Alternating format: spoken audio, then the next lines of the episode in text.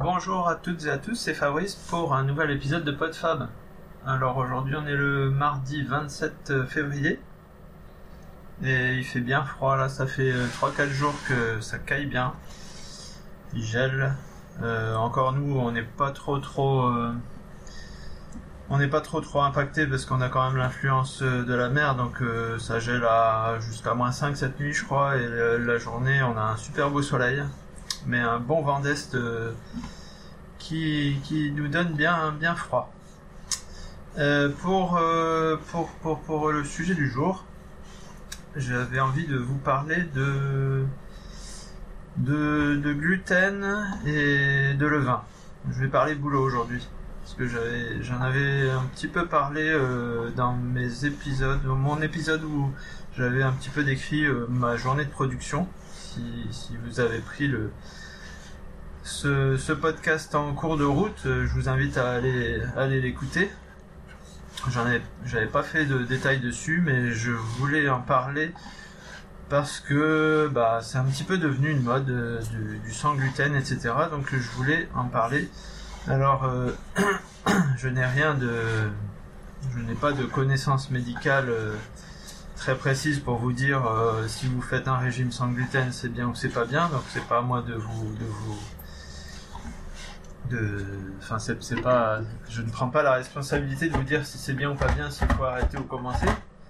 Euh, je vais juste vous dire mon point de vue euh, de, boulanger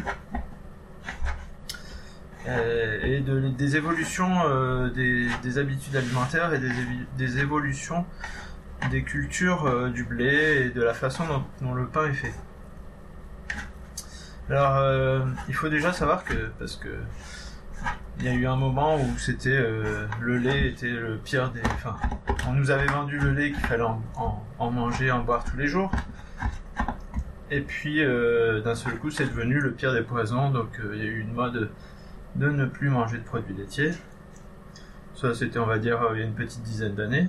Et puis depuis, depuis, pareil, depuis 5-6 ans, euh, c'est devenu le gluten l'ennemi numéro un, l'ennemi à abattre. Donc euh, il y en a plein qui arrêtent de manger du gluten parce que euh, ce serait pas bon, parce qu'ils auraient mal au ventre, etc. Alors déjà il y a deux choses. Il y a des personnes qui sont allergiques au gluten. Et si vous en faites partie, vous le savez forcément, parce que si vous mangez le moindre le moindre gluten, hein, c'est-à-dire que ça peut être dans le pain, ça peut être dans les pâtes, dans les biscuits, dans tout ce qui contient de la farine, euh, que ce soit de blé, d'avoine, de seigle, euh, eh ben c'est simple, vous allez à l'hôpital direct, vous gonflez de partout, vous faites des œdèmes, c'est une vraie allergie. Donc euh, ces personnes-là, elles sont très très peu heureusement, mais elles doivent adopter un régime strictement strictement sans gluten.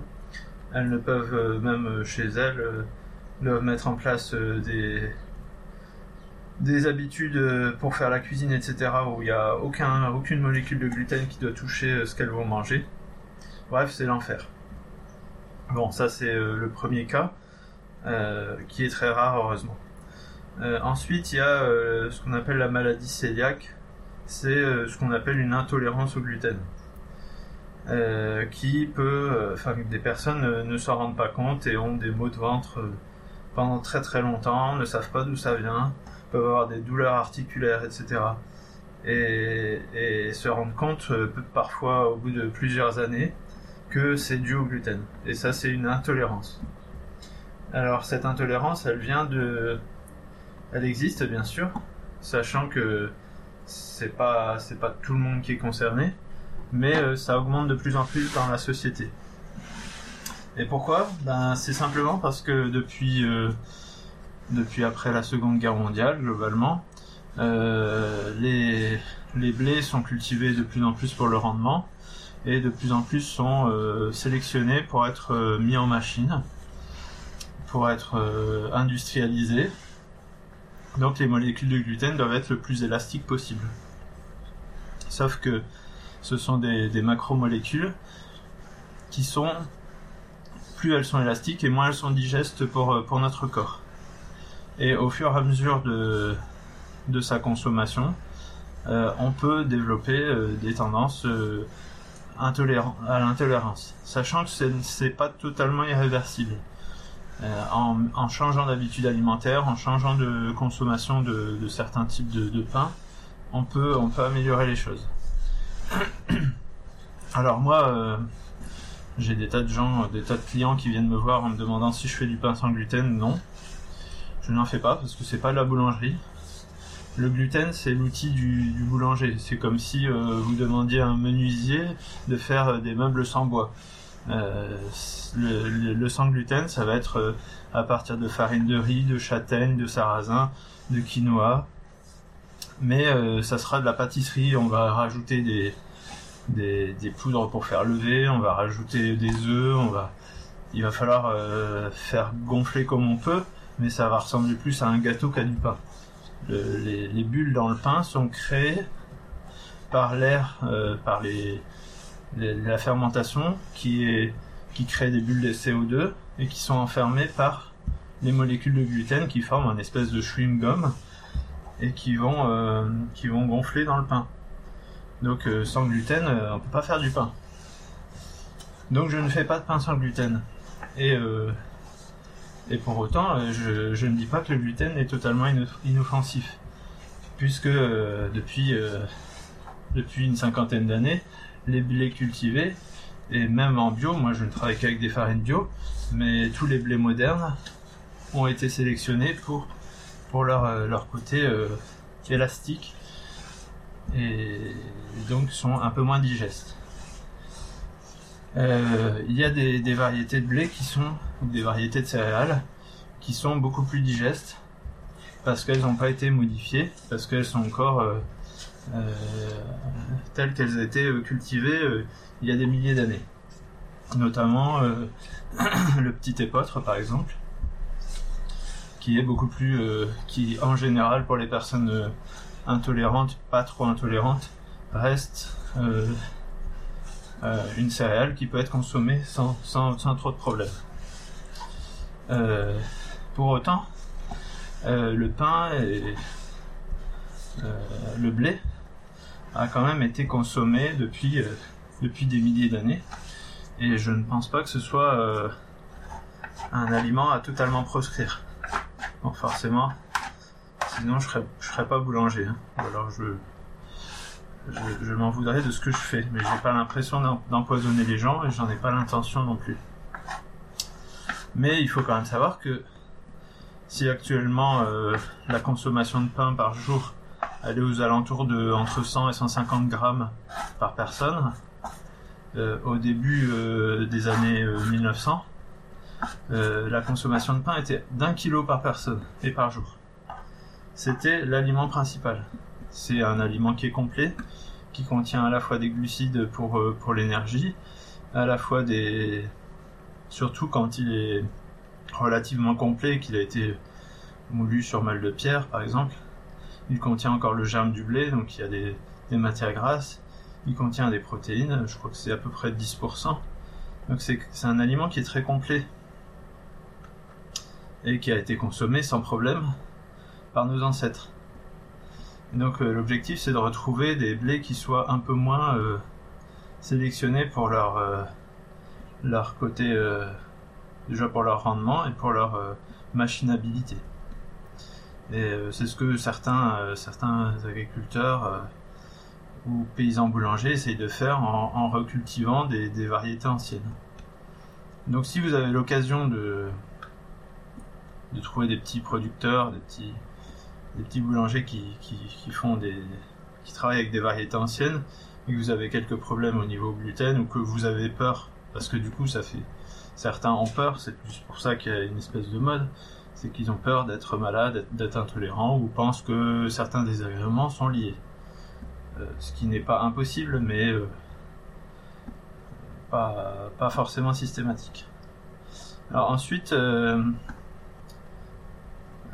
donc euh, privilégier des, variétés plutôt anciennes. Ensuite, une autre, euh, une autre chose, c'est le levain et la levure. Je vous avais parlé que moi, je, ne travaillais qu'au levain. la levure, c'est en fait, donc dans toutes les boulangeries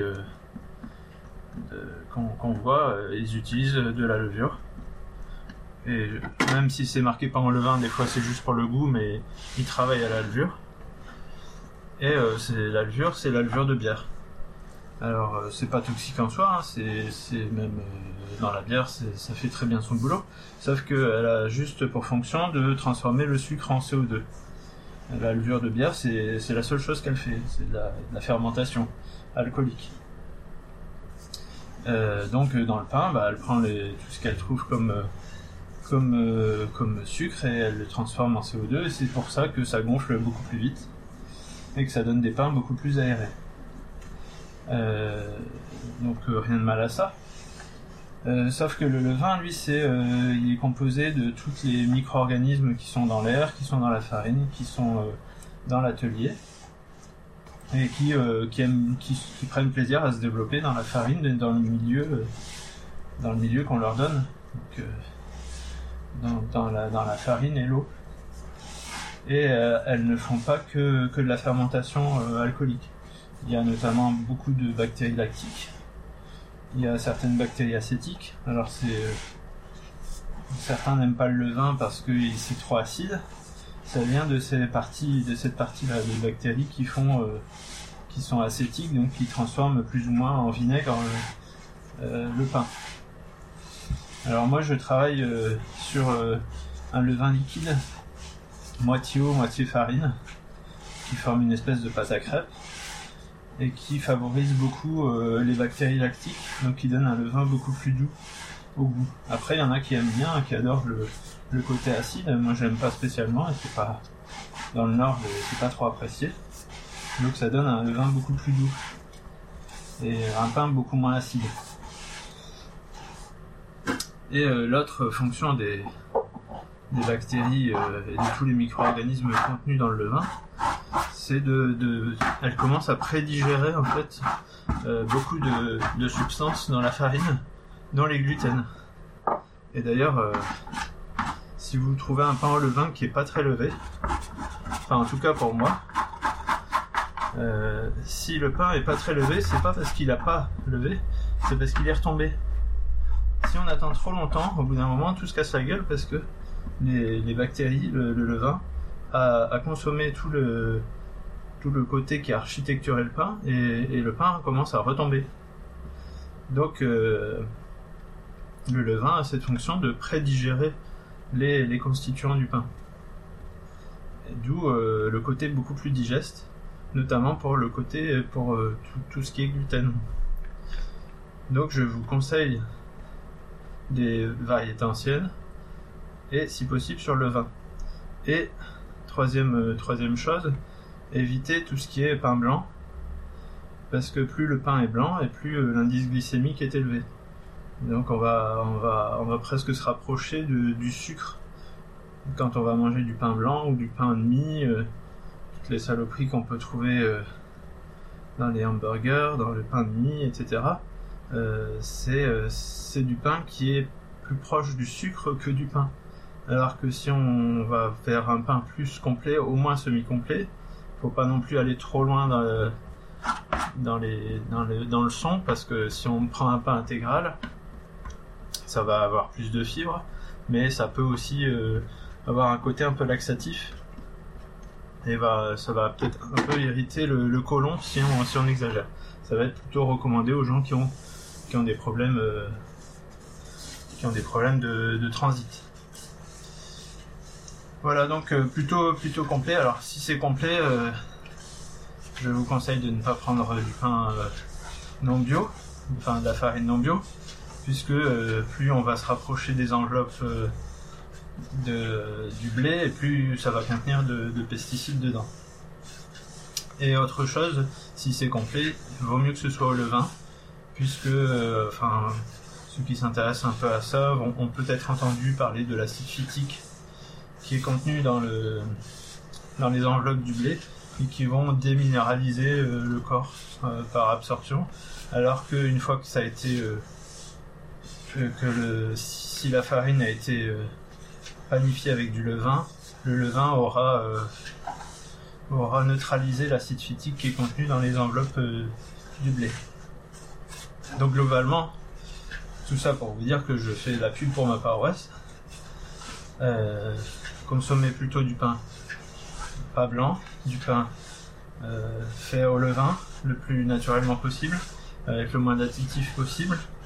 Je ne vais pas vous faire le détail de tous les additifs qu'on peut retrouver dans les pains industriels, mais allez jeter un coup d'œil euh, en supermarché, vous n'allez pas être déçu du voyage. Il y en a au moins 10 jusqu'à 20. Euh, moi je n'utilise que du pain, que de l'eau, enfin que de la farine, pardon, et que de l'eau et que du sel.